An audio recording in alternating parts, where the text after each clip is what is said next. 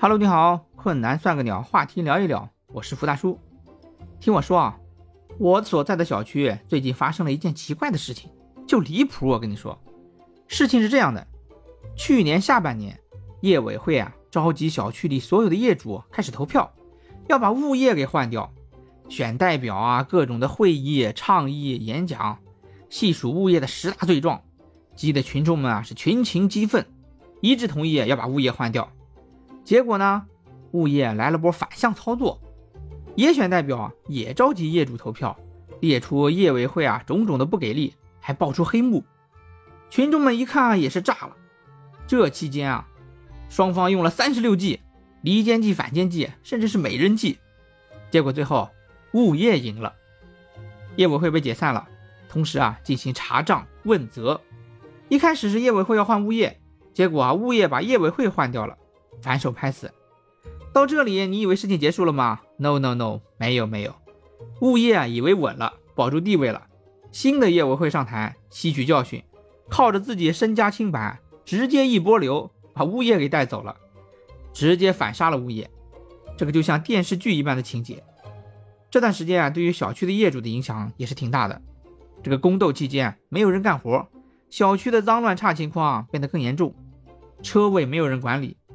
并且啊，小区的业主们都不太相信任何一方了，因为物业和业委会他们是公说婆不好，婆说公瞎搞，出现了匪夷所思的结果，大家都看不懂，我也看不懂，不知道是鹬蚌相争，渔翁得利，还是搬起石头砸自己的脚，这就让我想起了同样戏剧性的美国禁酒令，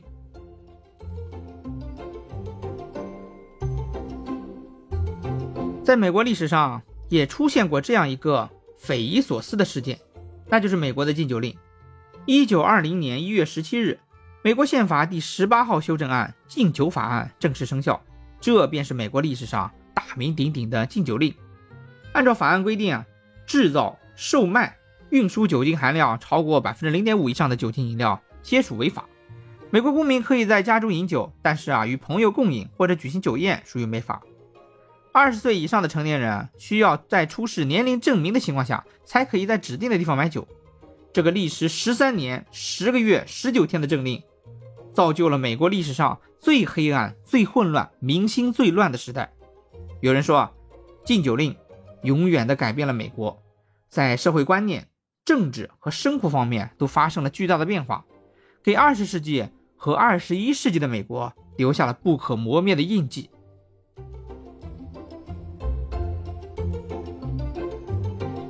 禁酒令颁布后啊，美国当时的社会变化让现在的我们都瞠目结舌，就像是打开了一扇混乱之门。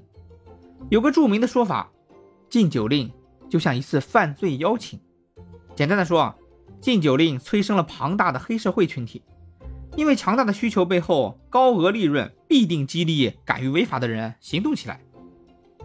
另一方面，对于黑社会来说，既然都违法了，每一趟的运输成本啊。风险都是固定的，自然是酒越烈，利润越高。为了打通流通的渠道，还需要贿赂啊政府官员，还有啊黑市的交易必然会混进劣质的，甚至是工业酒精兑的酒。所以啊，美国在禁酒期间啊，死于酗酒和假酒的人是很多很多的。简单来说，美国黑社会团体啊，冒着禁令贩酒、酿酒、制假酒，贿赂官员。社会上死人也在变多，很多人啊喝酒喝死，喝多了醉死，喝了假酒啊毒死，被黑社会打死，被禁酒的执法人员打死。这里有个怪现象，禁酒令颁布了，喝酒的人反而变多了。不让我喝，我偏喝，我偷着喝，哎，就是玩。囤酒的人也变多了，以前啊喝一瓶买一瓶，现在禁酒了，不方便了，我要囤到十瓶。甚至是更多才能保证我想喝就喝，就导致啊酒的需求量反而增多了。酒从哪里来？黑作坊、黑社会、黑市，这也助长了黑社会的发展。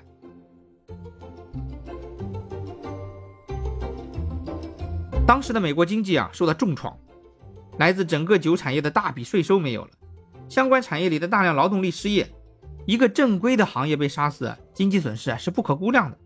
美国还得出钱养禁酒部门和大批的专员，当时美国啊，为了禁酒令的推行，成立了一个专门的部门，叫禁酒局，是一个执法部门。禁酒专员们就跟锦衣卫一样，权力极大，同时啊还有执法权。但是这其中啊，很多都沦为了黑帮的帮凶。你说这个酒还禁得了吗？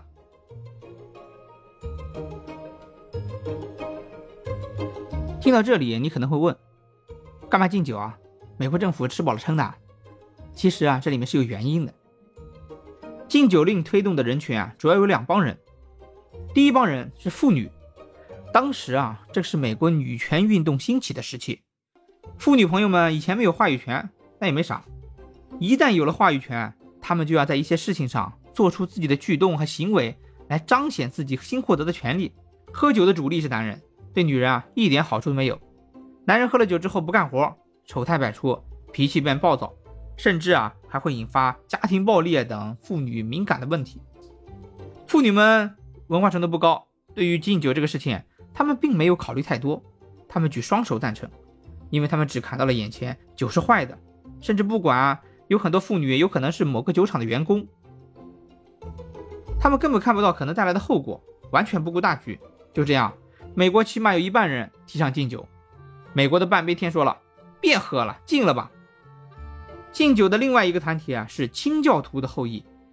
美国最早的欧洲移民啊，来自一批在欧洲受到迫害的清教徒，他们啊背井离乡来到美国大陆，并且在美国落地生根、发展壮大。这些人的后代。从小就受着清教徒文化的熏陶长大，他们反对奢华纵欲，主张自律奋斗。而人在喝醉酒之后呢，往往会放纵闹事，有时候甚至会造成不可预计的后果。因此啊，酒在清教徒的眼中就成了洪水猛兽，务必除之而后快。当时的美国啊，社会开始啊经济高速发展，物欲横流，享乐主义盛行，这对于他们的清教徒的教义是违背的。同时啊，他们鄙视美国的新移民，大量的黑人啊和亚裔种群，认为啊，就是你们这帮人喝了点马尿，不知道美国谁是主人了。所以啊，这帮人也主张禁酒。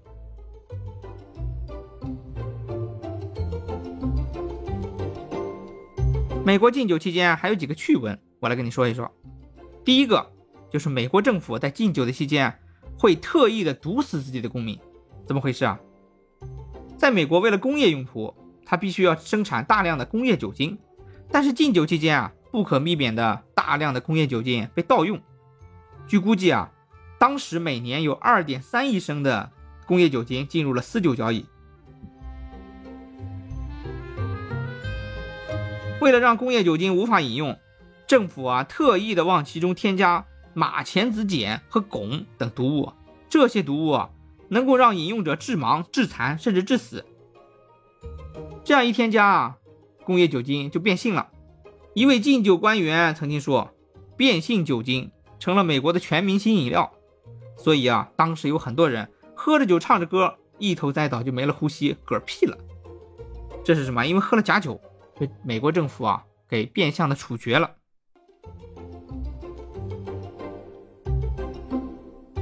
第二个趣闻啊，就是美国的纳斯卡车赛，号称是美国的 F1 车赛。美国人啊，看这个赛车的人数啊，远远要超过 NBA。动画片《汽车总动员》你看过没有？就是有闪电麦昆的那个，他的背景就是美国的纳斯卡车赛，他也能跟禁酒令扯上关系。当时的私酒贩子啊，经常驾驶着飞车在乡间小路上飞驰，以躲避啊禁酒专员的追捕。随着这种猫和老鼠的游戏啊愈演愈烈，私酒贩子们想方设法的提高汽车的马力，改造汽车的结构，以使车子啊更好的被控制，更容易摆脱啊政府的追捕。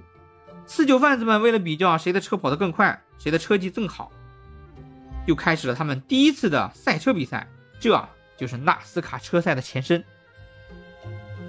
第三个趣闻啊，就是美国著名的二战总统富兰克林·罗斯福，他在竞选总统时的口号就是。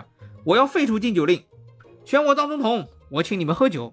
于是啊，成功当选了。咱们从小区物业业委会斗法说到美国的禁酒令，同样都是让群众民众自己选择，然后出现了一个没法控制、很糟糕的后果。今天我这里没有观点，只有问题和思考。当民众不知道自己想要什么的时候，把选举权交到他们手上是否合适？对于久远的习俗，对于民众的习惯，要采用哪种方式方法进行疏导？这值得你我去思考。困难算个鸟，敬酒很搞笑。困难算个鸟，话题聊一聊。我是福大叔，下期话题我们聊一聊你的背景太假了，网络全民打假这个事情，敬请期待。再见。